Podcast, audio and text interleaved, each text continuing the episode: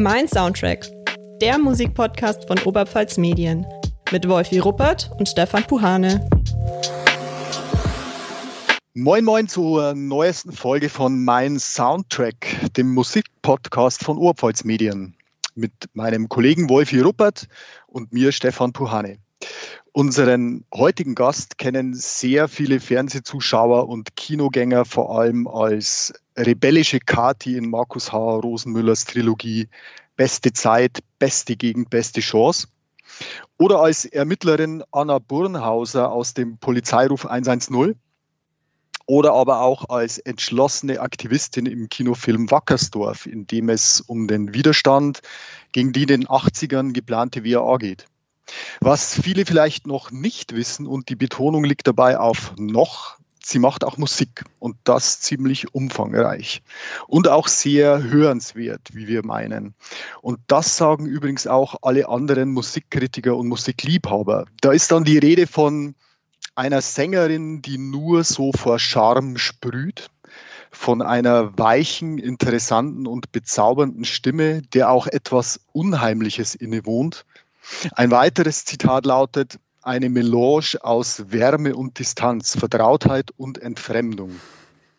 Die so sehr gelobte heißt Anna-Maria Sturm. Herzlich willkommen. Hallo. Hallo. Hallo. Anna-Maria, gleich noch eine Frage mit einem kräftigen Augenzwinkern hinterher. In einem Interview mit Oberpfalz Medien im vergangenen Jahr hast du deine Verbundenheit mit deiner Oberpfalzer Heimat so schön beschrieben. Ich zitiere mal. Du hast gesagt, ich bin eben ein Landei. äh, aber jetzt sag mal, das alles von der Schauspielerei bis hin zur Musik ist aber dann doch schon eine sehr beachtliche Karriere für ein Landei, findest du nicht? Ja, also gestern habe ich lustigerweise drüber nachgedacht, ähm, weil ich wirklich so ein Landei auch bin. Äh, was der andere Teil von mir halt ist, der mich dann immer wieder rauszieht und äh, dann so eine Karriere verfolgen lässt. Ich habe irgendwie beides in mir. Also ich merke, dass ähm, die Liebe und das Bedürfnis, mich in der Kunst auszudrücken, einfach sehr stark ist und ähm, immer da war, wahrscheinlich, wahrscheinlich immer da sein wird und ich deswegen halt immer wieder rausgehe und ähm, auf die Bühne gehe und äh, ins Studio gehe. Das wird wahrscheinlich immer da sein. Ich habe das ähm, jetzt einfach akzeptiert und äh, ist auch schön. Also es gehört zu mir einfach. Gleichzeitig dieses Landbedürfnis und auf dem Land zu leben, das ist halt auch da. ich kann mir vorstellen, dass, dass äh, der der Job oder der Beruf als Schauspielerin und dann noch Sängerin, ich meine, das ist ja alles relativ hektisch, stressig an Filmsets und so weiter, dass natürlich da die, ja, die Idylle oder die Ruhe vom Land auch den nötigen Ausgleich dann mit sich bringt, oder? Ja, also ich, das sowieso. Also das haben aber auch, also das, die, äh, dieses Bedürfnis haben die meisten äh, Schauspieler oder Künstler, die ich jetzt kenne. Bei mir war es halt so, äh, ich bin ja auch von, vom Land, also ich komme aus Schwandorf, das ist jetzt nicht super, super, super Land, aber es ist schon eine Kleinstadt mit sehr viel Land außenrum. Und ähm, ich war immer schon so, dass ich halt so ein Bedürfnis nach Zurück, Zurückzug und Stillleben, das war vor der Schauspielschule schon da. Und ähm, ich habe das dann einfach konsequent eigentlich weiterverfolgt. Bin immer wieder zurückgegangen, auch in Stadtphasen, wo ich oder wo ich studiert habe, in München oder dann später in Berlin bin immer wieder zurückgekommen, weil ich das echt gebraucht habe. Ich habe auch ein Zitat gefunden, wo du gesagt hast, schon als Kind hatte ich immer schnell Heimweh. Ähm, ist es mit dem Heimweh tatsächlich immer noch so, dass du tatsächlich Heimweh hast nach Schwandorf oder ist es jetzt mehr, hat sich das mehr gewandelt zum, ja, zum Ausgleich einfach zur Großstadt? Das hat sich schon gewandelt. Also das ist jetzt schon anders geworden. Ähm, ich bin allerdings, also wenn man Heimweh nach Ruhe und Land und, und äh, ein bisschen Einsamkeit, das ist geblieben. Und das ist jetzt nicht unbedingt in Schwandorf, aber es ist, ich brauche einfach einen Ort, wo ich mich aufladen kann. Und das war noch nie die Stadt. Also die Stadt brauche ich dann eher, um meine Freunde zu treffen oder um Musik zu hören. Mich auf, also diese Kanäle irgendwie wieder aufzuladen, aber so zum, zum Leben äh, war es immer schon das Land. Beziehungsweise in meinem Fall war es halt dann die Oberpfalz, weil da halt meine Familie auch lebt und oder wo ich halt herkomme und ich da verwurzelt bin. Das ist ein gutes Stichwort. Kannst du dich vielleicht äh, selber mal in ein paar Sätzen vorstellen, wo du herkommst, ähm, wie so deine Karriere bisher verlaufen ist und ähm, ja, wo du jetzt lebst? Also, ich bin ja ursprünglich, wie gesagt, aus Schwandorf ähm, und ich habe dann in München studiert, Schauspiel. Bin dann nach München gegangen und ähm, immer wieder nach Schwandorf zurück, äh, auch, also zu, am Wochenenden zum Beispiel oder sowas. Und dann habe ich den Sprung nach Berlin gewagt. Ähm, ich musste einfach dann auch mal raus, also wirklich. Und ähm, aber dann auch immer wieder zurückgekommen nach Phasen. Und jetzt lebe ich in Schwandorf und in Berlin. Ähm, also Berlin habe ich nach wie vor nicht aufgegeben, das brauche ich auch. Also äh, dass ich da einfach noch äh, sein kann oder zu wissen, ich kann wieder mal in die Stadt. Also das ist schon wichtig. Bist du uns gerade aus Schwandorf oder aus Berlin zugeschaltet? Jetzt aus Schwandorf. Jetzt aus Schwandorf. Ähm, jetzt hast du ja ähm, vorhin schon mal gesagt, äh, du, du, sprichst ja auch gerne von Künstlern. Ähm, ich denke, das beschreibt ja auch dich ganz gut. Die Frage ist aber, ich meine, äh, Schauspielerin und Musikerin, äh, wenn du mal zurückdenkst, bevor deine ganze Karriere losgegangen ist, war der, war der, der Traum da Musikerin zu werden oder Schauspielerin oder hat das für dich schon immer so zusammengehört, dass man es eigentlich nicht trennen kann? Also auf eine Art gehört es für mich mhm. zusammen. Mhm. Ähm, ich war, als ich in der Schauspielschule war, ähm, derartig zur Musik hingezogen schon, äh, dass ich überlegt habe, ich, ich, ich schmeiß alles hin. Also ich gehe jetzt auf die Musikhochschule. Ich wollte Jazzgesang studieren, dann habe auch geliebäugelt noch mit Querflöte, aber das war, da haben mir dann jeder abgeraten, weil die gesagt haben, das geht, das komm, lass es, da musst du anfangen, wenn du ganz klein bist, äh, das ist dann zu mühsam und so weiter. Und ich wollte Jazzgesang dann studieren, habe mich dann auch beworben, also für, also habe so Kurse gemacht für so Aufnahmeprüfungen, äh, so ein Seminar belegt, halt, was man alles wissen muss. Mhm. Und als ich dann so drin war, also ich habe mich da wirklich dazu entschlossen, kam dann der, das war im letzten Jahr der Schauspielschule, kam dann der Film äh, Beste Zeit, den der Markus Rosenmüller, bei dem der Markus Rosenmüller Regie geführt hat. Und dann hat sich alles verändert, weil ich, ich habe nie gedacht, dass ich das gleich irgendwie so schnell gehen kann oder dass. Äh, dann war ich halt im Filmbusiness, sage ich mal so, ja. bin da halt eingestiegen. Das hat so viel, hat mich auch so absorbiert und so viel Kraft und Zeit von mir, dass diese Musikidee erstmal weg war, mhm. beziehungsweise ich hatte gar nicht die Zeit. Dann habe ich hatte auch eine Agentur dann gleich und habe dann äh, gedreht. Dann kam Polizeiruf ich habe aber immer diesen Musikfaden nie verloren, weil es mir einfach so wichtig war, beziehungsweise auch ein Fluchtpunkt von dieser ganzen grellen Schauspielwelt. Ähm, und habe das nie verloren und habe dann irgendwann den Weg auch konsequenter verfolgt. Du hast jetzt gerade schon erwähnt, im letzten Jahr ähm, in der Schauspielschule ähm, kam der Rosenmüller. Wie, wie hat sich denn das ergeben? Also wie ist er auf dich aufmerksam worden? War das ein Casting, zu dem du gegangen bist für den Film oder war das Zufall? Das war ein Casting. Da hat mich eine Casterin äh, äh, entdeckt oder gefunden. Also die heißt in, in der Schule. Franzi Eigner Kuhn. Ja, die, die hat mich, ja genau, da sind die Caster sind halt da fit, die wissen das, die wissen schon, wo sie schauen müssen und äh, da war ich eingeladen zum Casting und habe das gewonnen. Also habe das bekommen und dann äh, war dann auch recht bald der Dreh. Also und parallel habe ich auch in den Kammerspielen Theater schon gespielt. Da hatte ich mein erstes Stück auch bekommen. Also ich habe da viel gearbeitet auch in der Zeit. Also ich bin voll eingestiegen schon in das ganze Schauspiel und habe äh, viel gearbeitet, ja, eigentlich. Und, war es dann so, dass die, die musikalische Seite oder die, ja, das Ding, dass du sagst, du willst auch Musik machen, dass du das dann völlig beiseite gelassen hast in der Zeit oder hast du das immer mitverfolgt? Ist das immer im Hinterkopf gewesen oder hast du ja. parallel dazu auch Musik gemacht?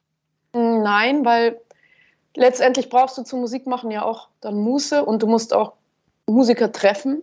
Ja. Du musst dich damit auseinandersetzen, du musst äh, Musik auch aktiv machen, das in, äh, üben, also einfach auch geistig da mal in diese ganze Welt einsteigen. Und, und äh, da hatte ich die, die Zeit gar nicht. Also das, äh, ich war dann so auch, wie gesagt, so vereinnahmt von diesem Schauspiel, auch von der Schauspielwelt. Da hat es mich ja dann auch in diesen, dann habe ich natürlich das, ich habe das Casting gemacht dann für die Anna Burnhauser und mich hat es da so reingedreht, auch in dieses, in dieses bayerische Fach, was ich eigentlich nie wirklich verfolgt habe, noch nie. Äh, ich wollte nie eine bayerische äh, Volksschauspielerin oder so. Das war gar nicht, ich habe gar nicht so gedacht. Für mich war das mhm. wirklich, ich habe die Bühne geliebt, ich war auf der Schauspielschule, ich habe das für die Sache irgendwie gemacht. Und dann bei Film ist das so, was du zuerst besetzt wirst, da wirst du auch mehr da drin verbraten oder so. Da, da wirst du da auch, äh, ja, ist ja auch, ist ja auch legitim. Aber ich habe mich dann irgendwie, habe ich gedacht, dann irgendwann die Notbremse reingehauen. So, ich will ich das eigentlich, soll das jetzt so mein Leben sein oder da meine Hauptenergie reinfließen? Und dann dachte ich mir, nee, ich bin, will noch mehr äh, untersuchen eigentlich. Und ich ich finde das jetzt ganz interessant oder ganz witzig, weil ähm, ich habe das auch gelesen, dass du, also dass ein Grund, warum du zum Beispiel aus dem Polizeiruf ausgestiegen bist, tatsächlich das war, du wolltest nicht die bayerische Polizistin sein. Ähm, und ich, also ich muss sagen, ich habe das verfolgt. Also ich habe die, die Rosenmüller-Filme gesehen, ich habe die, die Polizeiruf-Episoden gesehen, ich habe äh, andere Sachen von dir gesehen, gesehen und ich habe dich eigentlich nie so empfunden, also dass du jetzt ähm, so auf dieses Bayerische reduziert wirst. Ist das vielleicht also ein Stück weit dann Eigenwahrnehmung oder hast du auch von den Rollenangeboten her gemerkt, dass du auf diese, dieses, dieses aus Bayern kommende oder wie du, wie, du, es bezeichnet hast, Volksschauspielerin reduziert wirst, in Anführungszeichen. Wobei für mich ist das jetzt keine keine Reduzierung. Ich finde es jetzt nicht schlimm, also aus meiner Sicht des Zuschauers. Ja, ja, das äh, kann mit Sicherheit schon ein Stück Eigenwahrnehmung sein. Das waren natürlich, haben auch die Rollenangebote natürlich dann auch gemerkt, in welche Richtung das geht. Mhm. Und in welche Richtung ist gegangen? Äh, bayerisch äh, vor allem. Und, und da war ich dann so ein bisschen traurig auch, weil ich dachte, ähm, mir war das irgendwie zu wenig. Also ich, ich wollte nicht nur eine, eine Sache so bedienen einfach. Und, und dann habe ich dann einfach da einen Riegel vorgeschoben. Auch für mich.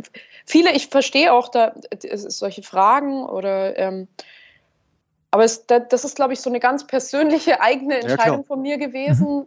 wo ich dachte, das, das ist halt auch meine Lebenszeit. Ich bin halt total eigen eigentlich mit dem, was ich immer so gemacht habe und war dann auch erschrocken, wie mich Leute wahrnehmen. Und da es mir nie wirklich so darum ging, einen Haufen Geld zu machen oder beziehungsweise da gleich alles mitzunehmen und äh, das hätte ich ja auch machen können. Also, also spielst du jetzt auf dieses vermeintlich sichere Einkommen an, das man mit einem Polizeiruf hat, wenn man jetzt ja, da fest dabei das, ist über Jahre hinweg? Ja, genau. Also so 50 Jahre Tatortkommissar, ja, Polizeirufkommissarin. Genau. Wobei das manchmal hört, Matthias hat ja auch aufgehört, Matthias Brandt, dem war das ja. dann auch irgendwann vielleicht mal so langweilig oder was weiß ich. Dann ist man dann auch, dann war es das dann auch. Mhm. Aber es war halt so, ich habe das halt so gespürt irgendwie, mich hat das auch ein bisschen überrollt. Mhm. Ehrlich gesagt, gerade weil ich halt recht zurückgezogen eigentlich war und dem Ganzen auch irgendwie scheu auch gegenüber und dann hat mich das auch der Erfolg so ein bisschen äh, ein bisschen überrollt. Und, und ich wusste, musste mich erstmal wieder zurechtfinden. Und äh, vielleicht war es zu früh, wer weiß, vielleicht war es auch eine Fehlentscheidung, aber es war auf jeden Fall meine Entscheidung und das war mir total wichtig, dass ich, äh, dass ich diejenige bin, die entscheidet, was so gut wie möglich äh, die Entscheidungen, die ich treffen kann, dass ich die dann auch treffe. Und ja, das, das habe ich dann gemacht. Das ist ja auch absolut nachvollziehbar. Und im Grunde genommen hast du es ja gerade vorhin schon mal angesprochen, du hattest ja, deine Karriere hat eigentlich deine kompletten Pläne überholt, wenn man so möchte. Also da ist dann auf einmal was passiert, womit du selber eigentlich gar nicht gerechnet hattest.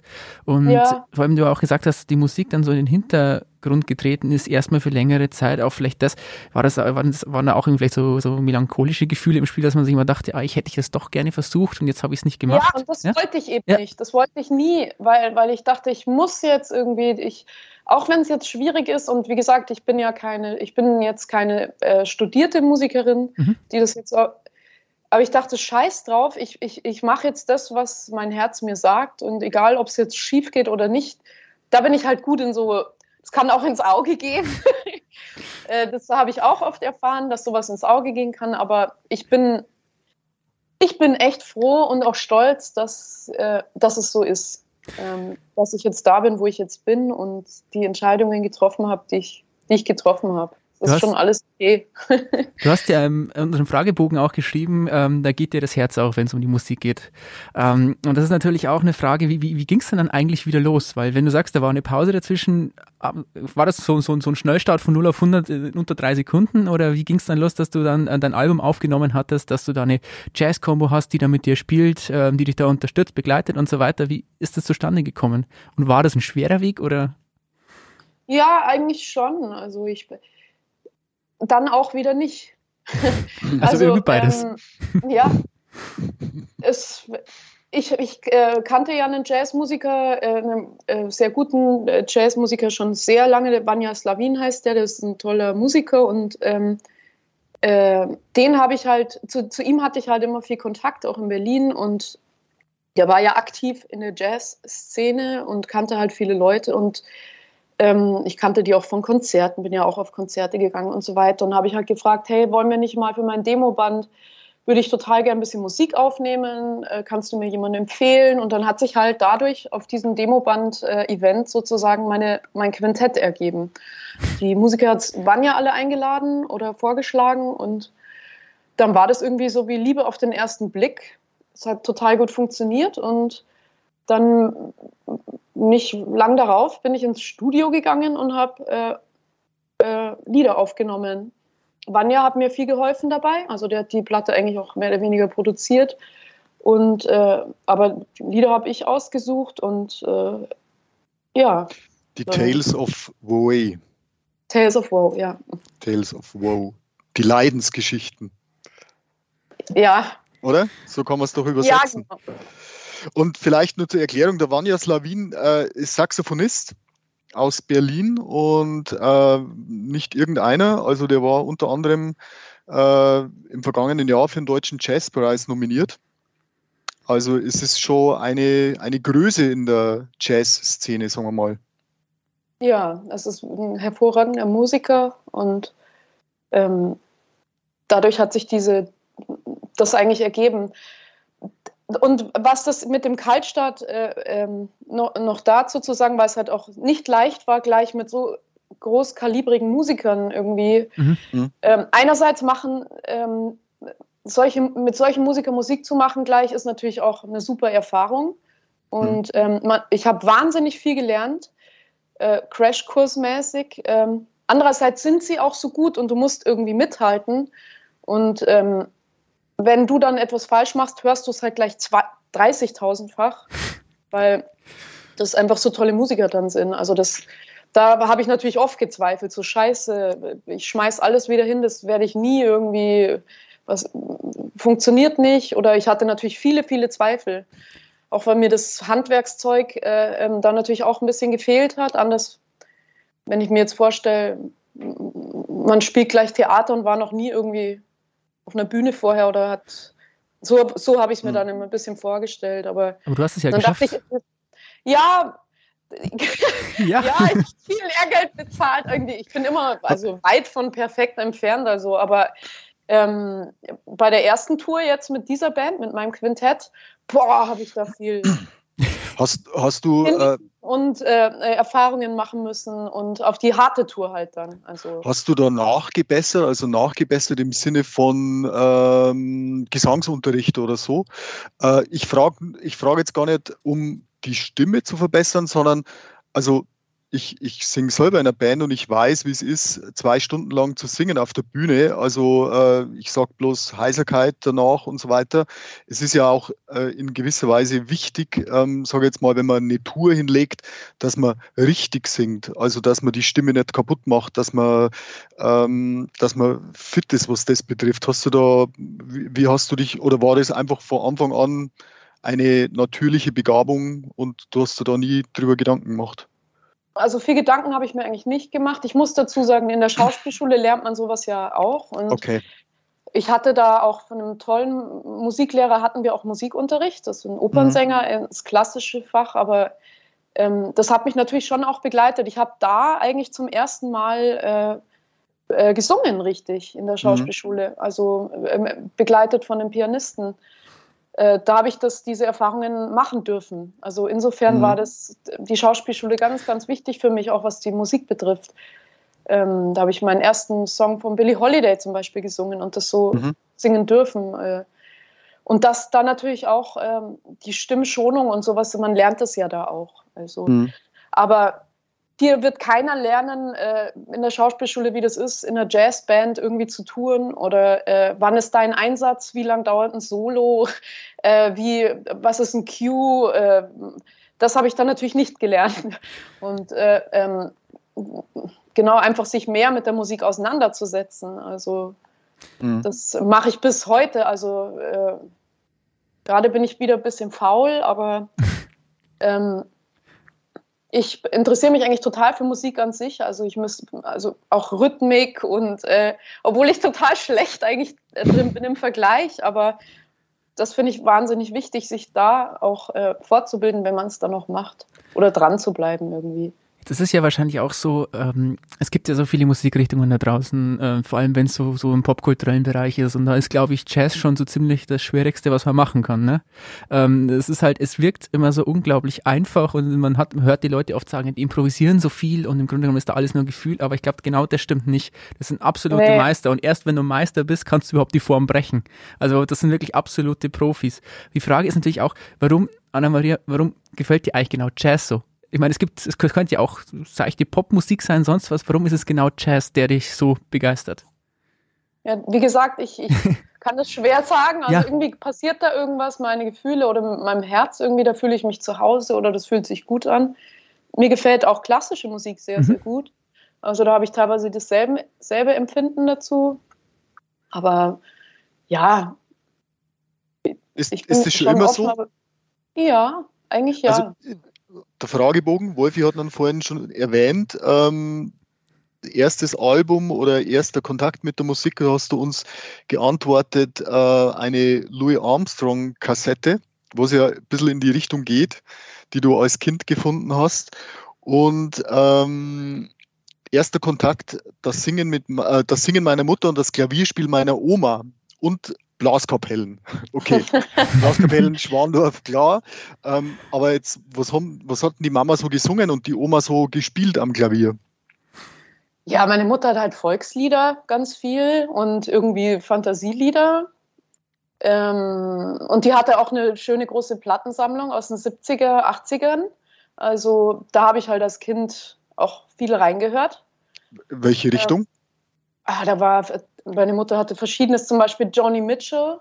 Äh, mhm. Da habe ich die, die, den Song Help Me äh, als Kind mhm. total gerne gehört und der ist jetzt auch auf dem Quintett, äh, auf der Platte drauf, Tales of Woe. Mhm. Ähm, ähm, und äh, was, was war da alles? The Wailers, ähm, auch so Genesis, die hatte ganz viel Zeug, also ganz durcheinander, was ihr halt irgendwie gefallen hat. Donovan, ganz viele verschiedene Sachen. Da, und, und einiges hat mir Santana auch, da habe ich auch mhm. reingehört gerne. Also Aber alles, das, jetzt, alles jetzt eigentlich nur nicht äh, die Jazz-Richtung. Mm, nicht so sehr. Mein Vater hat da mehr Jazz gehört und meine Mutter Oma zum Beispiel, wegen was sie gemeint hat mit dem Klavierspiel, die hat klassisch gespielt, hat, mhm. also Schumann, Brahms, äh, mhm. solche Sachen, als sie noch äh, sehen konnte. Als sie dann erblindet ist, hat sie immer so einen, ein, ein Lied so improvisiert. Und das äh, war ganz schön. Ja, also da ähm, kann man halt so verschiedene Einfluss, Einflüsse einfach so zusammen. Und du hattest auch immer Musik um dich rum, ja? Also äh, noch Kind warst oder Jugendliche, also so wie das wirkt, irgendwie, du bist da schon irgendwie reingeboren worden. Mm, ja, also meine, meine Oma eben, die mhm. aktiv Klavier gespielt hat und meine Mutter hat halt gesungen. Meine Mutter und mein Vater haben dann kein Instrument gespielt. Ähm, mein Vater hat immer, als er jung war, Bratsche, aber da war er so unbegabt, dann hat er wieder aufgehört. aber ich selber, also habe immer den Kontakt zur Musik gesucht. Querflöte gespielt selber. Ja, genau. Dann habe ich angefangen, Querflöte zu spielen in der Schule, Saxophon. Was man vielleicht auch noch erwähnen sollte, weil es jetzt du selber auch schon ein paar Mal erwähnt hast, deine Mutter ist äh, die Irene Maria Sturm, die eben damals äh, in der Zeit, in der WAA-Zeit, eine der ähm, Aktivistinnen war und danach dann für die Grünen im, im Landtag auch engagiert. Ähm, ja, äh, was mich jetzt noch interessieren würde, weißt dass du auch vorhin angesprochen hast, du hast ja schon gesagt, ein Song von Joni Mitchell ist auf der Tales of Woe mit drauf. Ähm, es sind auch noch sehr viele andere interessante äh, Künstler oder Songs von interessanten Künstlern. Nat King Cole, ähm, Billie Holiday hast du auch schon erwähnt, Chad Baker, ähm, aber auch was von Marlene Dietrich, ein deutschsprachiger Song. Mhm. Ja. Der, der mir, also ich habe ich hab mir im Vorfeld viele Sachen angehört und der hat mir persönlich sehr, sehr gut gefallen. Ich weiß nicht, zu wem ich gehöre. Heißt es ein, berichtigt mich, wenn es äh, falsch ist, ein ja, Schlager-Chanson aus den 20er, 30ern, 40ern? Mhm. Ich glaub, so wahrscheinlich ich glaub, in der 40er. Richtung. Mhm. Ähm, und äh, ja, und die, die Richtung auf der Platte ist, äh, oder die, die Sprache, so muss ich sagen, ist jetzt ein deutscher Song, dann Englisch und Französisch auch sehr viel. Also wir, wir haben festgestellt, äh, vielleicht trotzdem nochmal ein Sprung zurück, oder was heißt zurück, ähm, ist ja relativ aktuell auf deine Schauspielkarriere. Ähm, einer deiner aktuellen Filme, ich glaube 2019, Les Traducteurs, eine französische Produktion, ein Thriller, mhm. ähm, komplett auf Französisch. Ähm, du singst Französisch, du hast ein Fable für die Sprache, fürs Land. Woher kommt das? Wie, wie ist das zustande gekommen? Mm, auch wieder, ich war immer gerne in Frankreich, habe die Sprache gern gehört. Ich habe es in der Schule auch ähm, Leistungskurs hatte ich Französisch, glaube ich. Mich hat die Sprache fasziniert und ich hatte dann auch Freunde, bin immer wieder hingefahren ähm, und wollte natürlich auch als Schauspielerin irgendwann so, äh, war der große Wunsch da, ja, ich würde so gerne in Frankreich drehen irgendwie und da kam halt dann dieses Geschenk. da hatte ich auch ein Casting zu machen, also es war aber auch, ich habe mir eine Agentur gesucht, ich habe da das Casting gemacht, habe es dann gewonnen, war unglaublich glücklich auch ähm, weil ich eben auch gern Französisch spreche und dann habe ich es damals eben auch auf die Platte genommen. Und du hast, ähm, ich glaube sogar, dass im, im Interview mit ähm, Oberpfalz-Medien im vergangenen Jahr war, auch gesagt, du wirst, äh, da war eben auch die Rede von dem äh, Kinofilm, über den wir gerade gesprochen haben, du würdest eben gerne so im französischsprachigen Bereich, äh, was die Schauspielerei betrifft, ähm, Fuß fassen, mehr Fuß fassen. Zum einen ja. ist, ist es dann tatsächlich hat es geklappt oder ist es noch im Laufen? Ja, also was heißt, hat es geklappt? Es ist halt schwierig, irgendwie in Frankreich zu drehen, irgendwie als Deutsche. Also da muss man schon, eigentlich, da hätte ich auch hinziehen müssen, letztendlich, okay. oder mal ein paar Jahre in Paris verbringen müssen oder äh, in Frankreich, damit man da auch irgendwie mehr Leute trifft und äh, mehr in der Szene dann da auch zugange ist. Aber ich, sobald jetzt irgendwie, ich bin ja auch noch befreundet mit ein paar Leuten, sobald sich mal wieder was ergibt, mache ich das sofort, weil mhm. Das würde ich dann wahrscheinlich auch im deutschen Projekt eventuell vorziehen, äh, weil ich halt so gern dort bin. Und ähm, ja, ist eigentlich ein bisschen frischer Wind auch für mich, mal was anderes. Und ähm, ja, war eine schöne Erfahrung, dort zu drehen. War echt schön. Aber Chansons sind schon, ähm, ich glaube, als Chansons oder als ähm, ja, ruhiger Piano-Jazz ist mir so durch den Kopf gegangen als Ausdruck bei der Tales of Woe. Ähm, das, das ist, glaube ich, schon so typisch, oder? Französisch und die Musikrichtung, das passt schon verdammt gut zusammen irgendwo auch. Also jetzt der Titel und, und französische Chansons, oder? Nee, nicht der Titel, sondern generell die, äh, die Lieder halt. Jazz. Ach so. Jazz oder, oder eben dieser, ja, ich weiß nicht, kann man es als ruhigen äh, Piano-Jazz bezeichnen, den ihr da macht oder gemacht habt auf der Tales of War? Darf ich kurz was dazu sagen? Weil ich finde nämlich die äh, Lieder, die, ähm, die ihr da aufgenommen habt, die haben natürlich diesen Charme dieser alten Lieder, ja. Aber ähm, man merkt auch zum Beispiel musikalisch, dass da viel schon moderner gemacht wurde. Also dass da auch im Grunde genommen ja ähm, die Musiker sich ein bisschen ausprobiert haben, aber halt im Grunde genommen trotzdem ohne diesen Grundcharakter der, der Lieder komplett aufzugeben. Und ich kann mir gut vorstellen, dass das auch irgendwie so der Hintergrund war, das Ganze überhaupt zu machen, oder? Es hat ja einen modernen Touch, aber es ist trotzdem irgendwie klassisch. Ja, auch ich, das finde ich stimmt. Also vor allem mit den Musikern, die haben auch ihren eigenen Blick da drauf mhm. und äh, alle, die da mitspielen, die sind jetzt überhaupt nicht darauf scharf, äh, ähm, was komplett zu kopieren oder sowas. Wir spielen jetzt ganz ruhige, keine Ahnung, Chansons eben oder, oder Jazz-Standards so wie sie immer waren, sondern die haben schon versucht, irgendwie ihr eigenes äh, Ding da zu machen. Äh, ja, und ich eben auch.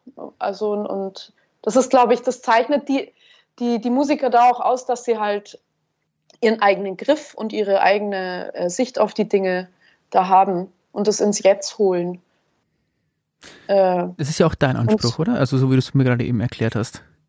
ja, eine eigene Stimme zu finden. Genau. Ja. ja. 2014 war das Debütalbum mit dem Anna-Maria Sturm Quintett und zwei Jahre später ähm, hast du dann äh, mit zwei weiteren Musikern das Trio Love and Lost gegründet. Erzähl mal da ein bisschen was drüber, wie es zustande gekommen ist. Also zustande kam es eigentlich, weil ich auch noch mal was anderes machen wollte oder halt äh, vor allem, ich wollte ein bisschen Deutsch singen und ähm, dann hat mich äh, ein Countertenor, zu dem, ich, zu dem ich öfter mal zum Unterricht hingehe, der hat mich irgendwie darauf aufmerksam gemacht, auf diese Schumann-Lieder. Äh, ähm, und ja, dann dachte ich, die mache ich. und äh, dann war halt Uri äh, Ginzel, der auch auf dem Quintett mit, äh, auf meiner Tales of Woe-Platte mitspielt, der Pianist. Der hatte auch Lust, da mitzumachen. Der ist ja ein Jazzpianist und eben auch kein klassischer Pianist. Und äh, die Cellistin, Boram Lee heißt die, die ist auch aus Berlin, die hatte auch total Lust, da mitzumachen, auch was anderes mal. Äh, die ist jetzt im Kaleidoskop-Ensemble, falls Ihnen das was sagt. Die machen eher auch ähm, Avantgarde so ein bisschen und äh, ihre eigenen Sachen und jetzt sind jetzt nicht nur ein reines klassisches äh, Ensemble. Da hatte die natürlich auch Lust mehr auf so ein Projekt. Mhm. Dann haben wir uns so zusammengefunden und da ähm, uns äh, geprobt und, äh, und diese Lieder gespielt. Das war für uns alle eine schöne Erfahrung. und das hat sich aber dann auch irgendwie ein bisschen verlaufen wieder, weil dann unsere Wege sich so ein bisschen getrennt haben und ähm, dann habe ich auch wieder gedreht und dann, ja, wie es halt immer so ist im Leben. Und äh, jetzt ist halt der Fokus bei mir auf einer anderen Band gerade aktuell und äh, die haben ja auch ihre eigenen, ihre eigenen Sachen. Bevor wir, bevor wir zu diesem dritten Projekt kommen, eine Frage hätte ich trotzdem noch zu Love and Lost, und zwar mhm. Robert, die, die Lieder von Robert Schumann. Also, so wie ich das verstanden habe, sind ja das äh, quasi Live-Auftritte, äh, Mischung aus Musik und Lesung, Lesungen. Ähm, äh, Lieder Robert Schumann, aber auch Lieder von Patsy Klein. Mhm. Country-Sängerin. Ah, genau, das habe ich vergessen. Die haben, wir, die haben wir eben dazugenommen. So ja. Aber wie, so wie, wie geht das jetzt wieder zusammen? Also die Country-Ikone und der klassische Komponist. Ja, das hat gut, das passt gut. Aber, äh, gerade mit dem, mit dem Team, das ist total, macht total Spaß. Also das äh, okay. im letztendlich geht es auch immer wieder ums Gleiche. Um, so der Titel auf des Trios, Love and Lost, also um, um um die Liebe, wie man die Liebe wieder verliert, den Liebeskummer, wie man es wieder von neuem versucht, wie schön es ist, wenn was Neues anfängt und wie grauenvoll, wenn es dann, dann doch wieder aufhört. Ja. Liebeskummer, also und deswegen haben wir die, die zwei, ähm, die, äh, diese zwei Sachen, äh, Patsy Klein Songs und eben äh, die Schumann-Lieder da zusammengenommen, weil wir halt auch mit dem Ansatz äh, ähm, so, wo wir drei Musiker jetzt herkommen, das passt gut. Also das äh, hat, macht total Spaß. Und es sind, es sind aber auch Texte. Ja, äh, ähm, das ist nur also Musik. Bitte? Das ist Musik. Das ist nur Musik, Love and Lost. Nur Musik, okay. Die musikalischen Lesungen mit Texten von Schriftstellern, ähm, das, äh, das ist dann ein extra Projekt nochmal.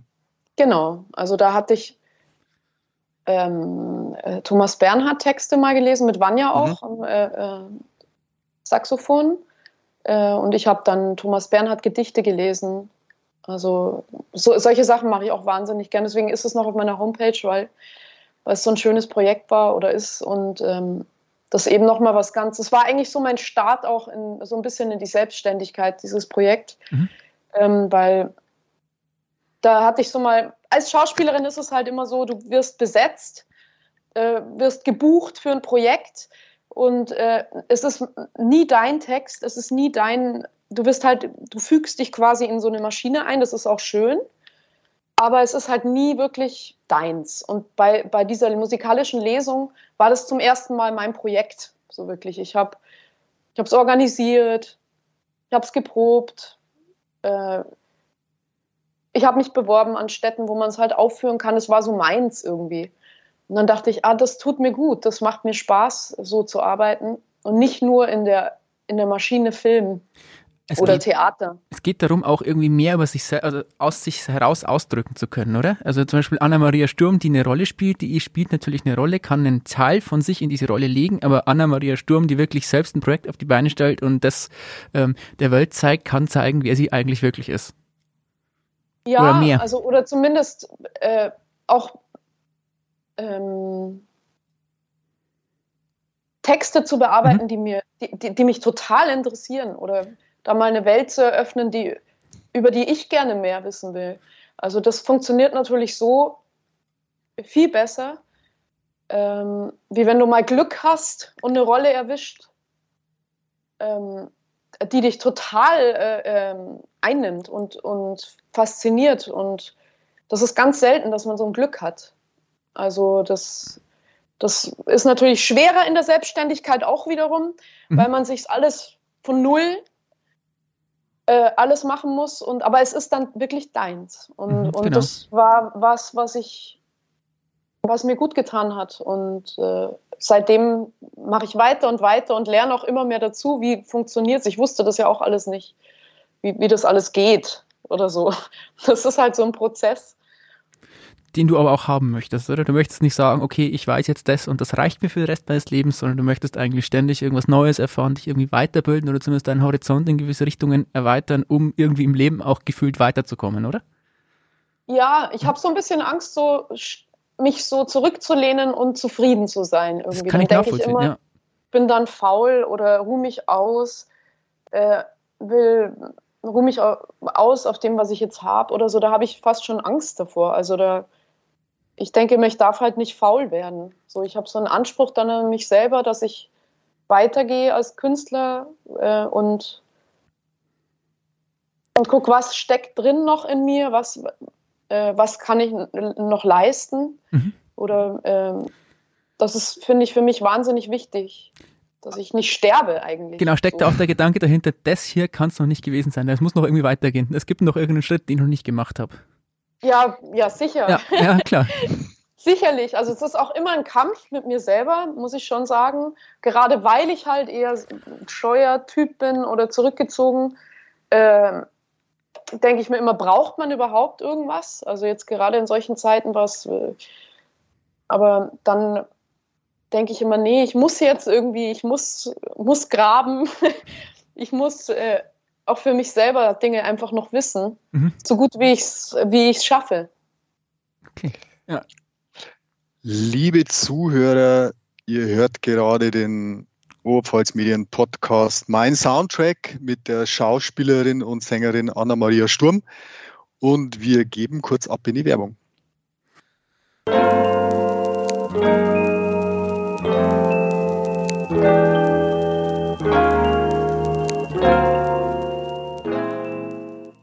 Hey Stefan, wie lange bist du eigentlich schon bei Oberpfalz Medien? Boah, Wolfi, das ist eine gute Frage. Also das ist schon sehr, sehr lange her. Ich würde mal sagen, über 30 Jahre. Also genau genommen vier Jahre, bevor du auf die Welt gekommen bist. Okay, wow.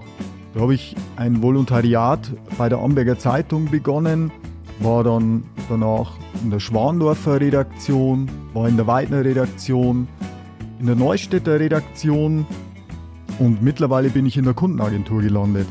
Ich bin quasi von Anfang an beim O-Netz dabei gewesen und mache jetzt auch sogar noch Podcasts. Also ziemlich breit aufgestellt, würde ich sagen. Okay, dann stell dir vor, du bist zehnmal so lang dabei wie ich. Bei mir sind es nämlich jetzt gerade mal drei Jahre. Ich habe mein Volo hier gemacht und war in der Zeit in verschiedenen Bereichen unseres Medienhauses unterwegs. Ich war in den Lokalredaktionen, ich war Reporter und habe auch Seiten gelayoutet. Ich war in der Online-Redaktion und in der Zentralredaktion, wo ich mit überregionalen Themen zu tun hatte und mich dafür interessiert habe, wie die Menschen vor Ort hier von diesen Themen betroffen sind. Eigentlich kann man sagen, dass es ein ziemlich cooler Job für junge Leute ist. Absolut. Übrigens ist unser Verlag gerade auf der Suche nach neuen Volontären. Wer also mit dem Abitur oder seinem Studium fertig ist, wer kreativ ist und auch sicher im Umgang mit sozialen Medien, für den ist dieser Job genau das Richtige. Genau, Oberpfalz Medien bietet einen modernen Arbeitsplatz mit neuesten technischen Standards, flexible Arbeitszeiten, Weiterbildungsmöglichkeiten über Schulungen und flache Hierarchien mit einem kollegialen Miteinander. Die Aufgaben eines Volontärs, die entsprechen dem, was modernen Lokaljournalismus ausmacht. Man erstellt Texte, digitale Beiträge für Web- und Social-Media-Formate. Die Volos, in der Online-, Lokal- oder Zentralredaktion eingesetzt, lernen dort das journalistische Arbeiten, was auch mit Video- und Podcast-Produktion einhergeht. Sie veröffentlichen Inhalte in unseren Tageszeitungen Der Neue Tag, Sulzbacher Rosenberger Zeitung und Amberger Zeitung sowie auf onetz.de. Also auf geht's. Bewerbt euch unter www.oberpfalzmedien.de slash karriere. Und wir sind wieder zurück äh, bei unserem Podcast Mein Soundtrack. Heute mit unserem Gast, der Schauspielerin und Sängerin Anna-Maria Sturm. Anna-Maria, wir haben jetzt ja schon viel über dich und die Musik gesprochen, aber du hast ja auch aktuell wieder ein Projekt und du arbeitest ja, wie du sagst, ständig weiter. Was ist da, steht denn bei dir musikalisch im Moment gerade an? Wo bist du gerade hinterher? Ja, also ähm, ich freue mich total, dass ich jetzt gerade an meinen eigenen Liedern arbeite, mhm. an eigenen Texten. Äh, da habe ich mich jetzt getraut. Nach langen Jahren ist das soweit. Und jetzt äh, äh, habe ich ein paar Texte geschrieben und ähm, arbeite gerade mit dem Komponisten und äh, Bassisten Sven Faller zusammen. Also mhm. wir haben ein Projekt gegründet, das heißt Sturm. Und ähm, Ende Februar nehmen wir da eben zusammen auf, noch äh, verstärkt durch einen äh, tollen Schlagzeuger, Peter Gall, und äh, ähm, einem tollen Pianisten aus äh, Belgien, der ist Italiener, Nicola Andreoli heißt der. Ähm, da nehmen wir auf. Da hat man, in Schwandorf? Tatsächlich? Ja, im okay. Studio von, von Sven Faller. Okay. Der Sven Faller ist, wo, wo, kommt der her? Ich frage aus dem Grund, weil er ja mit, zusammen mit dem äh, Gerwin Eisenhauer, aus, der aus Weiden stammt, beim Trio 11 gespielt hat oder immer noch spielt. Ein Jazz-Trio. Mhm. Also Sven, wo, wo, wo, ist Sven geboren? Das weiß ich gar nicht. Ich glaube, der kommt aus Frankfurt oder so. Also ähm, der lebt aber in Schwandorf, zu meinem okay. Glück. also das ist ein großes Glück, dass Sven hier wohnt. Äh, da haben wir uns ja auch irgendwie kennengelernt dann über Schwandorf, äh, weil so viel Musiker kenne ich ja jetzt eigentlich sonst nicht außer ihn jetzt. Äh, Jazzmusiker. Er ist Bassist, ja. Mhm. Und äh, ja, komponiert viel und das hat sich so toll gefügt zwischen ihm und mir, eben diese Zusammenarbeit. Ich komme dann immer mit Liedern an, mit Texten und er schwuppsdiwupps schreibt dann irgendwas und es passt. Also es Aber, fühlt sich gut an. Also ich habe jetzt, was das Projekt Sturm betrifft, habe ich einen Song gefunden, Er fällt. Mhm. Ähm, und also es ist zufällig tatsächlich auch der Song, der mich am meisten beeindruckt hat. Also der gefällt mir unglaublich gut. Ich habe das, gibt es ein Video auf YouTube, vielleicht für jeden, der es äh, eben noch nicht gehört hat. Ähm, ist eine Eigenkomposition in deutscher und französischer Sprache. In, in deutscher Sprache. In deutscher Sprache. Ja. Ist aber jetzt nicht ähm, rein Jazz, sondern ist so ein bisschen, ja, zwischen, zwischen was kann man es denn ansiedeln? Pop, Jazz, ja. Chanson, so, so bisschen, die Richtung, ja. sehr, sehr reduziert, sehr ruhig, sehr nachdenklich. Der Text ja. stammt von dir? Ja, das ist mein Text. Und, kannst, und kannst du ein bisschen was darüber erzählen, vielleicht, wie es zustande gekommen ist, um was geht drin? Also, ähm, das war der Beginn der Zusammenarbeit von Sven und mir, war eigentlich dieses, dieses Lied. Ähm, wir, wir hatten, Sven hatte mich eingeladen ins äh, Künstlerhaus Schwandorf als Gast. Der hat da so eine Reihe, Jazz und Talk. Und als wir fertig waren mit dem Konzert, es war auch ein schönes Konzert irgendwie, hat er gemeint, ja, hat, wir könnten ja weiterarbeiten und so und über was überhaupt und welch, welches Thema oder überhaupt. Und ja, dann saßen wir zusammen, habe ich so aus dem Fenster geschaut, hat es geregnet und dann dachte ich, ja, mich interessiert eigentlich, weil dann kam auch Thema Heimat wieder auf, dachte ich, äh, bloß nicht. äh, irgendwie mich interessiert dann der Regen viel mehr. und dann hat sich, ja, dann kam ich dann mit dem Lied an und Sven hat dann was dazu geschrieben und wir haben gearbeitet daran. Und es hat auch was mit Liebeskummer zu tun. Und das war, ich muss dazu sagen, der Beginn unserer Zusammenarbeit war auch diese, das erste Jahr der Corona-Pandemie. Mhm. Äh, alle meine Engagements waren weg. Äh, mhm. Äh, Theater, es war, es war alles weg. Äh, ich hatte dann auch so als so Bühnenkünstler irgendwie dachte ich jetzt, ist es vorbei. es ist aus. Und äh, meine Stimmung war richtig finster äh, und noch Liebeskummer und dann kam das Lied und das war wie so ein Blick, Lichtblick am Ende eines ganz, ganz langen schwarzen Tunnels. Und ich habe so gedacht, das, das ist es irgendwie. Ich muss einfach nur dem Licht hinterhergehen.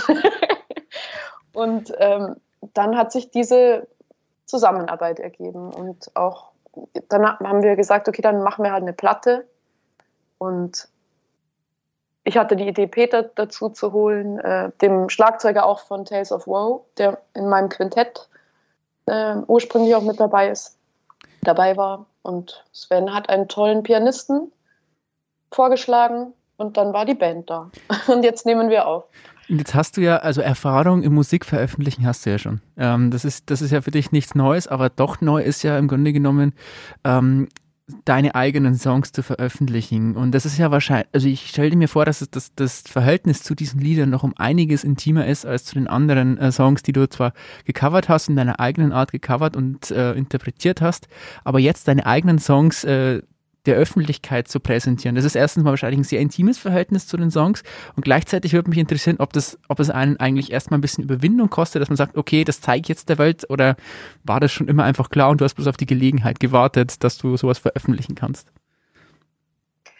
Ja, also wie, wie du schon sagst, mit dem, es ist ein intimes Verhältnis mhm. und ich, es ist auch, ich bin da auch unsicher in vielen Punkten, dass es jetzt gut genug ist oder was auch immer.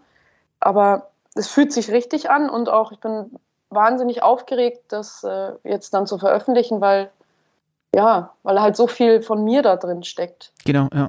Und ähm, ja, andererseits ist das ja auch toll, mhm. weil, weil das dann meine Sachen meins Das ist wirklich dann meins. Und es ist einerseits auch leichter, das zu singen, auf eine Art.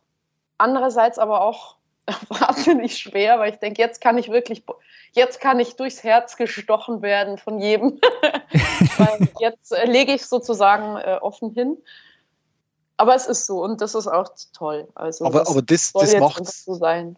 Das macht's aus, finde ich. Also das macht's aus. Ohne Schmarrn. Ich, ich habe mir die letzten Tage habe ich mir das Video angesehen und habe den Song gehört und das war eigentlich auch meine erste Reaktion drauf. Also ich, ich mir hat der Song unglaublich gut gefallen. Und wie du das jetzt beschreibst, was du da reingesteckt hast, das ähm, hört man aber auch. Also man, man empfindet das auch, wenn man das anhört. Also das ist tatsächlich so. Also das ist, ähm, ich glaube, das, ich glaube schon, dass, dass je mehr man von seinem Seelenleben preisgibt, das ist doch bestimmt, das ist doch wahrscheinlich oder bin eigentlich überzeugt davon, dass es in der Schauspielerei ähnlich ist, desto erfolgreicher ist man vielleicht mit, oder anders vielleicht formuliert, nicht desto erfolgreicher, sondern desto besser wird's. Ja, also danke erstmal, es freut mich total, dass das irgendwie der Funke überspringt. Ähm, oder dass man es irgendwie merkt, dass es halt äh, äh, von mir jetzt wirklich ist. Das freut mich total. Ähm, aber es ist halt immer auch so eine Gratwanderung dran, weil ja, man denkt halt immer, es reicht nicht oder aber so ist es halt dann einfach. Äh, ich versuche halt immer den irgendwie wirklich, ich, ich merke selber, als ich in dem Prozess des Schreibens jetzt irgendwie das, dass ich selber auch scheiße finde, wenn es nicht echt ist oder wenn es nicht wahr ist. Und dann schmeiße ich auch den Stift immer wieder hin und denke, ich, ich kann gar nichts schreiben, weil es gibt nichts. nichts ist aufregend, das ist zum Kotzen. Und dann, also diese ganz, also mit was ich mich da jetzt auseinandergesetzt habe, auch in dieser, das stand ja alles jetzt, die meisten Lieder stammen aus echt dieser dunklen Phase, die ich da auch hatte von dieser Corona und die ganzen Existenzängste auch und äh, auch äh, was Liebe betrifft und wo alles einfach mal in, in die Sackgasse gelaufen ist. Und auch viele unaufgearbeitete Dinge, die habe ich aber dann, hatte ich ein Vehikel, einfach so eine Möglichkeit, das auch mal zu sagen, was, was ich durch viele andere Dinge nicht geschafft habe. Wie gesagt, manchmal kommt es, dass man eine Rolle kriegt, wo du denkst, jetzt kann es raus. So. Ja. Aber das ist halt leider nicht so oft. Da, ich muss kurz nachhaken. Ähm, Prozess des Schreibens, Stichwort Prozess des Schreibens. Ähm, wie es dir da dabei oder wie kommst du dazu? Also ich selber habe die Erfahrung gemacht, ich habe ein paar Songtexte schon gemacht, ähm, dass wenn man sich vornimmt, also mir geht es immer so, wenn ich es mir vornehme, dann geht gar nichts. Aber es ist so, man, keine Ahnung, man wird nachts wach und plötzlich hat man irgendwas im Kopf oder man steht in der Früh auf. Also das, die Sachen kommen. Ja, ist so, auch bei jedem so völlig, wahrscheinlich, oder? Ich, ich ja. nehme an, weil jeder anders ist. Äh, Wie ist es bei dir? Ja, also die Sachen, die ich irgendwie dann schreibe, die, die, die arbeiten lange, habe ich das Gefühl. Es braucht bei mir lang, bis das dann rauskommt. Ähm, aber wenn ich mich nicht hinsetze und mich nicht aktiv auch damit auseinandersetze, kommt es dann auch wieder nicht. Also ich, ich muss mich schon immer mal wieder zwingen, auch, da, äh, auch was falsch zu machen, was hinzuschreiben auf, äh, aufs Papier. Also da, da äh, habe mir auch so, ich habe ja natürlich auch Vorbilder oder, oder äh, Musiker, die ich, die ich gern mag. Erika Badu, so eine Soul-Sängerin aus Amerika, die hat mal geschrieben, take a pencil, write it on paper and uh, watch shit get real.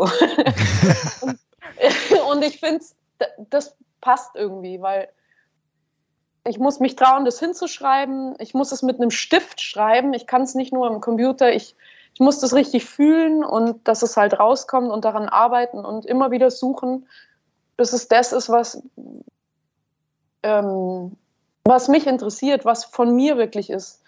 Und dann wird es manchmal auch unangenehm. Also an, an, unangenehme Stellen auch ranzugehen, das ist, ja.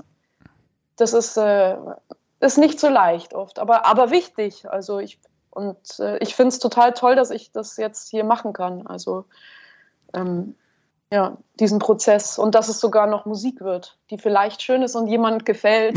das wäre toll. Wie viele Stücke sind denn auf die Art schon entstanden? Also wie viele Stücke von dir gibt es denn mittlerweile, auch wenn sie noch nicht veröffentlicht sind? Mm, acht. Acht. Lieder sind es jetzt, ja. Mhm. sind jetzt acht Lieder. Sven hat auch. schon mal eine CD füllen. Ja, Sven hat auch zwei äh, eigene, also Sven komponiert ja, also die Musik kommt von Sven. Ich kann da manchmal, sage ich auch was, also das könnte man ja auch so oder so, aber die Musik komponiert Sven.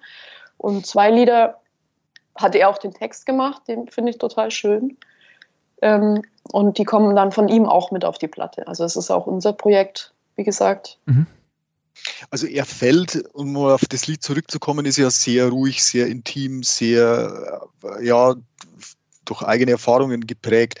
Ähm, die, die, wo, wie kann man sich die restlichen Lieder vorstellen, die jetzt auf die Platte sollen? Sind die ähnlich oder ist da auch vom, sind da auch Abtempo-Nummern dabei? Ja, ähm, sind auch. Also okay. da gibt es auch äh, andere, also jetzt nicht nur so Balladen, es gibt auch schnellere mhm. Lieder. Auch, ich habe auch ein französisches geschrieben auch. Da freue ich mich auch drauf. Das ist ziemlich aggressiv. und äh, auch englische, das ist auch eins dabei, das ist äh, ein deutsches, das ist auch eher aggressiv auch und schneller. Es gibt Balladen. Gegen äh, wen richten sich denn die Aggressionen der Anna-Maria Sturm? Gegen die Welt. ja, gegen die Welt. Ja. Coronavirus. Mich, gegen mich, gegen die Welt, gegen, also ja, das wird spannend auf jeden Fall. also, ja, nee, also auch gegen andere tatsächlich.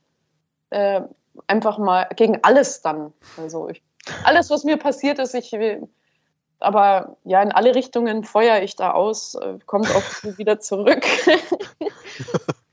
ja, so verarbeitet man ja die Dinge auch irgendwie oder setzt sie zumindest künstlerisch um. Das ja, wird, glaube ich, also ich freue mich wahnsinnig drauf. Also das, das ist für mich ein Riesenschritt auf jeden Fall. Wann ist es denn soweit?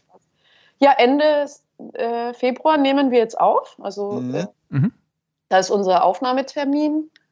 Und wenn wir dann aufgenommen haben, ja, wie es halt immer ist, dann dauert es immer ein bisschen, dass man es halt noch mischt und äh, mastert. Und dann ist noch nicht klar, wie wir sie rausbringen wollen, ob wir es selber machen oder ob wir doch über eine Plattenfirma gehen. Das, das, da müssen wir dann schauen. Aber, aber dieses Jahr wird die rauskommen. Also soweit kann ich auf jeden Fall. Ähm, Plant ihr dann auch noch, die wirklich in Plattenform überhaupt rauszubringen? Oder hat sich das irgendwie, ich weiß nicht, irgendwo auch schon erledigt? So schön es auch ist, vielleicht wirklich sogar eine ja, Schallplatte ja. in der Hand zu haben. Ja, eventuell sogar auf Schallplatte und eine Platte dann doch rausbringen, die man halt dann bei der, beim Konzerten wenigstens, das ist ja eigentlich ganz schön, wenn man dann ja. mal irgendwas verkaufen kann, was man in die, in die Hand äh, geben kann. Ähm, CD hat sich ja eigentlich schon erledigt fast, gell? aber ja. vielleicht gibt ja auch viele Leute, die gerne eine Platte mal hören und den Sound von der Platte dann genießen wollen. Dass wir es vielleicht so machen, das sehen wir dann. Und live wäre ja. das Ganze dann, ja?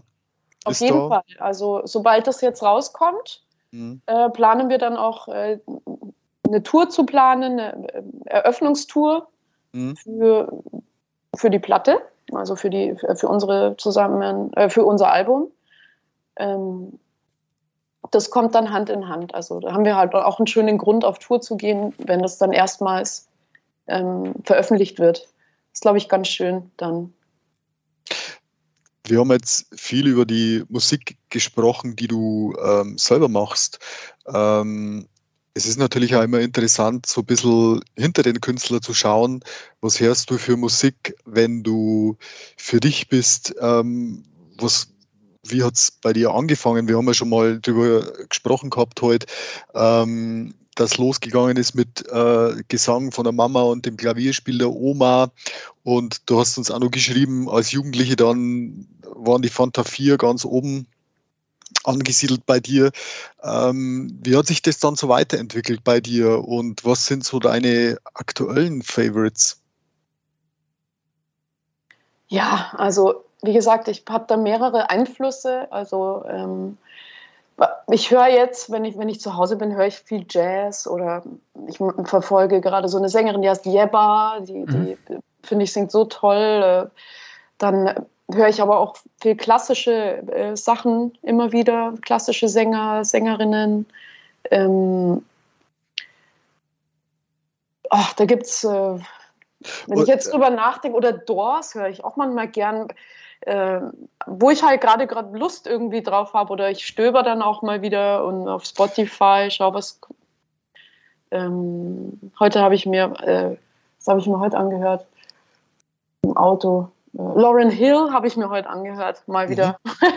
also ganz verschiedene Sachen. Was ich mir auf unserem Fragebogen, den du für uns ausgefüllt hast, gelb angemarkert habe, ist ähm, bei deinen drei meistgehörten Liedern, da ist ein Song von Chad Baker dabei und eben von Jebba, die du gerade erwähnt hast, aber auch How Will I Know von Whitney Houston. Achso, ja. Ihr erster großer Hit, der ja, den ja, jetzt ein bisschen aus der Reihe tanzt. Ah, das sind ja, ich glaube, das war die Frage, was ich in der letzten Zeit so am öftesten äh, ja. genau. habe. Ja, ja, ja. ja. Ja, den, da habe ich mich dann so verschlossen in Whitney Houston irgendwie zuerst.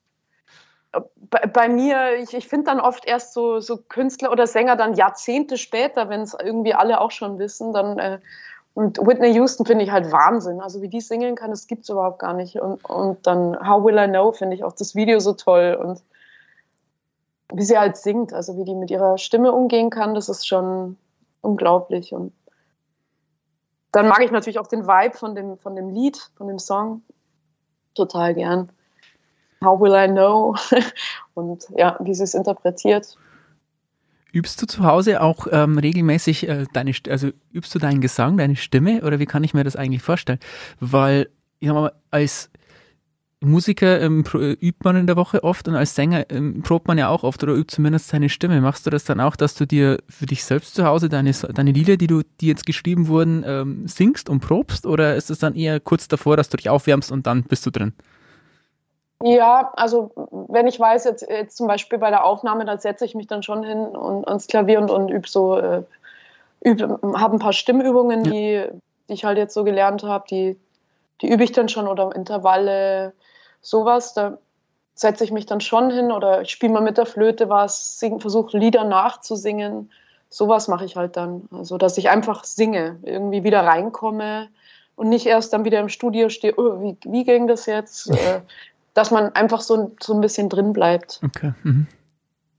Bist du, Anna-Maria, bist du äh, Konzertgängerin oder momentan muss man vielleicht sagen, warst du Konzertgängerin? Momentan ist ja leider nicht möglich. Eigentlich ähm, schon. Ja.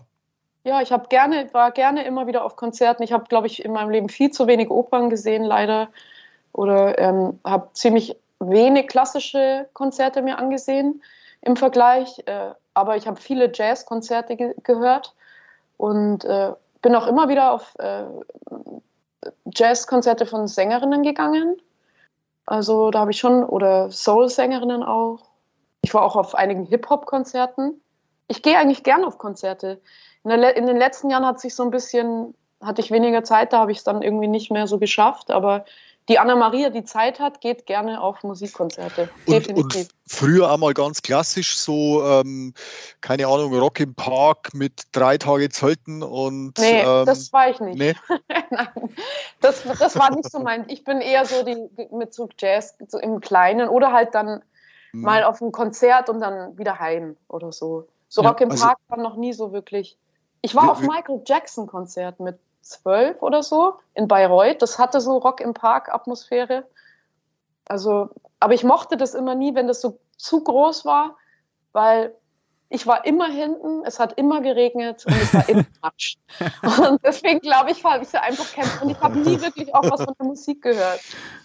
Also, ja, das ist, das ist auch ganz unterschiedlich. Mancher, mancher mag das, mancher liebt es, ja. Also ähm, du bist äh, Schwandorferin, dein äh, amtierender Landrat, den wir vor in, in einer der ersten Folgen bei uns im Podcast hatten, der ist ja bekennender Metal-Fan und mhm. ähm, und ist nach wie vor extrem gerne äh, auf äh, irgendwelchen ja, Festivals unterwegs, wo er dann äh, lautstark, wie er uns gesagt hat, unter der Dusche irgendwelche Metal-Lieder mitgrölt. Aber klar, jeder, jeder so, äh, wie er es am liebsten hat, ganz klar. Ja, ähm, nee, ich muss, glaube ich, einfach an der Musik mehr dran sein und Ruhe brauche ich und ich bin eher, ich ziehe mich immer so rein. Es ist schon eher, ich brauche eher so eine Atmosphäre dann. Mhm. Und so was Großes, das ist nicht so meins. Äh, meins, glaube ich. Es kommt ja auch darauf an, ob man sich wirklich auf die Musik konzentrieren möchte, weil man der Musik halber hingeht und sehen möchte, was die Leute da auf der Bühne performen, oder ob man einfach der Stimmung halber hingeht, weil man vielleicht ja, jetzt irgendwie Bock genau. hat auf ein Festival oder so. Ne? Genau. Ja, ja. Bei mir war das nie so dieses Festival-Ding, sondern eher dann Musik, äh, äh das Konzertante eigentlich eher. Genau, ja. nachvollziehbar. Jetzt mal gesetztenfalls Sturm, die neue Band. Ähm, geht durch die Decke und ihr tourt und die CD wird ein Riesenerfolg. Was wird dann aus der Schauspielerin Anna-Maria Sturm? Ach, die Schauspielerin ist ja eh immer da. Also die, ich versuche natürlich weiterhin, wenn wenn wenn wenn es ein gutes Projekt ist, werde ich mich immer, werde ich nie Nein sagen bei einem Casting. Also da ich liebe ja auch zu spielen. Also das ich liebe nur, was ich nicht mag, ist oft das Drumherum. Und äh, dass man halt so wenig irgendwie irgendwas zu sagen hat oder, oder mhm. wie, wie so ein Anhängsel oft ist. Aber das hat sich alles auch ein bisschen gebessert. Also, wie gesagt, das, ich, hab, wie, ich war ein junges Mädchen, da wird man überhaupt nicht ernst genommen teilweise. Mhm.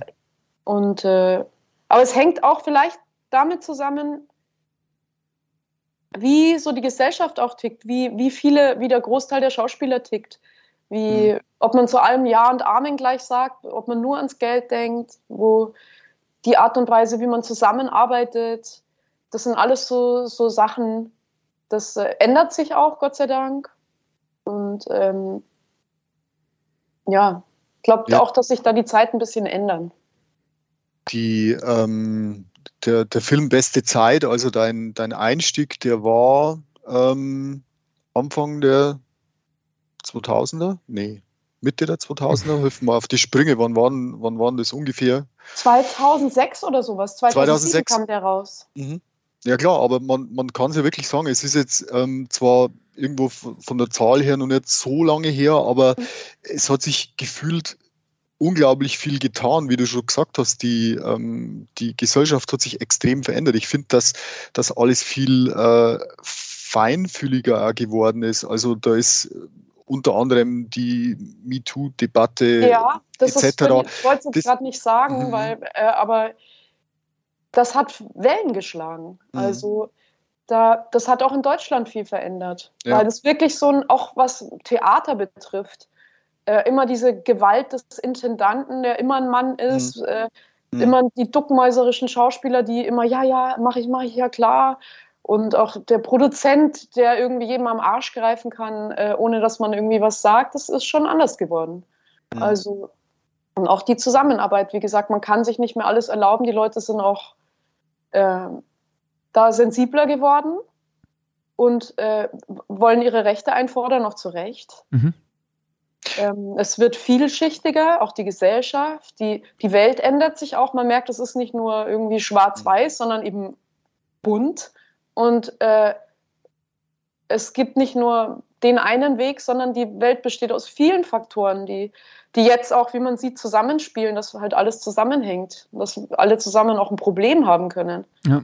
Ich finde es jetzt sehr interessant, dass du das sagst, weil ähm, ich finde, dass man davon wahnsinnig viel hört und liest, aber man kann letztendlich nicht beurteilen, ob das dann tatsächlich in der Szene so ist. Aber du hast ja Einblicke, äh, die wir jetzt beispielsweise nicht haben. Und wenn du auch sagst, ja, das ist ein absoluter Wandel, der da sich vollzogen hat, dann ist das schon ähm, sehr interessant und auch irgendwie extrem positiv zu bewerten.